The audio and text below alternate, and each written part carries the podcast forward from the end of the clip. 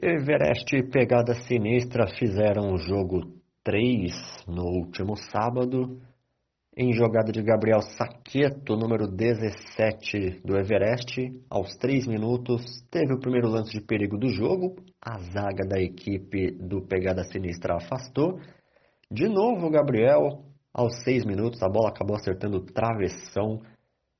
A equipe do Everest começando com tudo.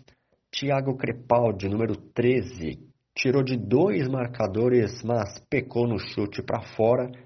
Thiago novamente teve chute defendido e interceptado pelo goleiro. A equipe do Everest começou bem o jogo, viu?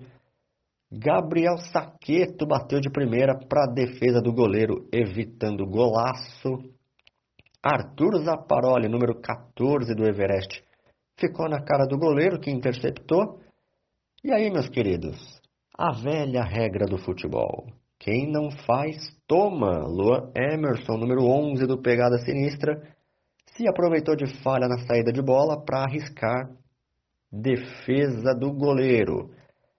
Na sequência, sem perdão, Lucas Bergamini, após pressão do Everest, abriu o placar no contra-ataque Felipe Botelho, número 15, limpou o marcador e arriscou a trivela perto do ângulo direito.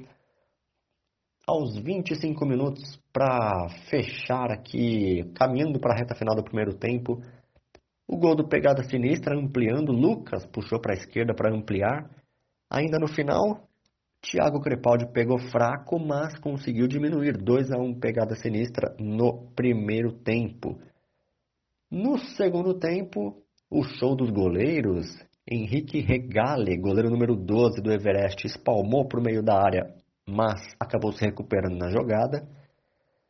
Fábio Gomes, do Pegada, acertou um lindo chute para boa defesa do goleiro também. No contra-ataque, Leonardo Apecia, número 12, chutou forte, rasteiro, o goleiro defendeu.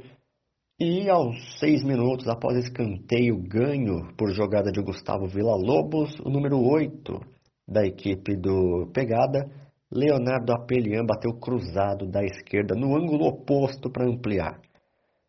O gol do Everest, Arthur Zaparoli pegou a sobra e diminuiu 3 a 2. E aí, bem no final do jogo, mais surpresas, viu? Luan Geraldo tirou uma bola em cima da linha após toque de cobertura.